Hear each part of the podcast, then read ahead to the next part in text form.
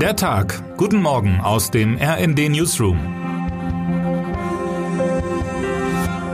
AKW-Laufzeiten warten auf das Machtwort.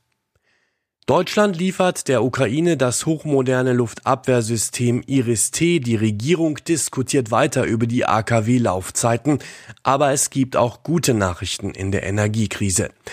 Guten Morgen, liebe Leserinnen und Leser.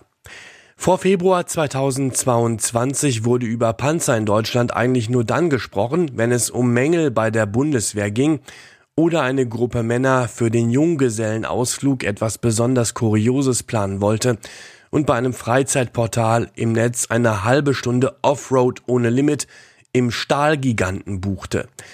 Doch die Zeiten sind längst vorbei. Deutschland liefert an die Ukraine Waffen, schwere Waffen, Panzer wie den Gepard, Fliegerabwehrraketen, Fliegerfäuste und jetzt Iris-T. Drei der Luftabwehrsysteme wurden in dieser Woche bereits ins Kriegsgebiet geliefert. Drei weitere soll die Ukraine laut Verteidigungsministerin Christine Lamprecht im kommenden Jahr erhalten. Iris-T steht für Infrared Imagine System Tail, kann mittlerweile Großstädte vor Angriffen aus bis zu 20 Kilometer Flughöhe schützen, verfügt über 40 Kilometer Reichweite und ist mobil auf Lastwagen montiert. Es ist modern, so modern, dass Deutschland selbst in seinem Bundeswehrbestand noch über kein solches System verfügt. Der ukrainische Verteidigungsminister Oleksiy Resnikow sprach von einer neuen Ära der Luftverteidigung. Und das Ende für Waffenlieferungen dürfte noch nicht erreicht sein. Noch bis heute beraten die NATO-Verteidigungsminister über weitere Unterstützung für die Ukraine. Konkrete Zusagen gab es am Mittwoch nicht.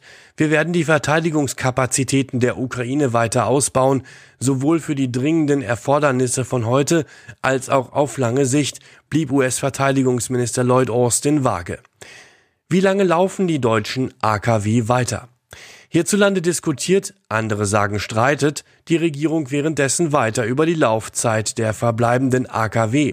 Bundeswirtschaftsminister Robert Habeck will die zwei süddeutschen Werke für den Fall von Engpässen in der Stromversorgung bis ins Frühjahr einsatzbereit halten, also über den eigentlichen Abschalttermin Ende dieses Jahres hinaus.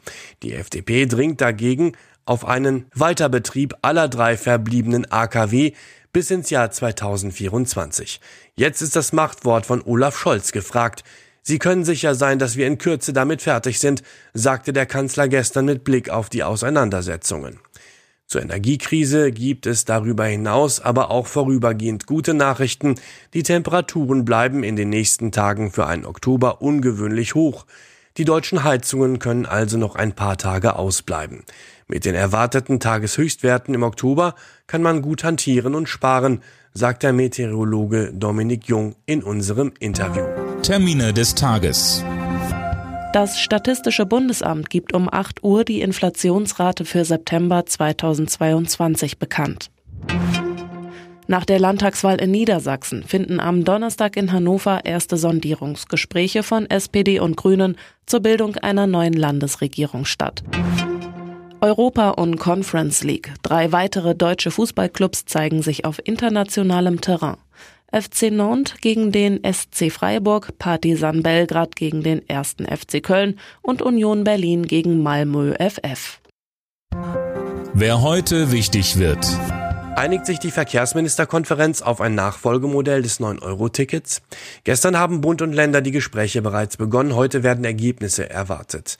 Aus einem Entwurf vor der Konferenz ging hervor, dass sich die Länder für ein 49-Euro-Klimaticket aussprechen. Wir wünschen Ihnen jetzt noch einen guten Start in den Tag. Text Jasmin Off. Am Mikrofon Anna Löwer und Dirk Jostes. Mit rnd.de, der Webseite des Redaktionsnetzwerks Deutschland, halten wir Sie durchgehend auf dem neuesten Stand.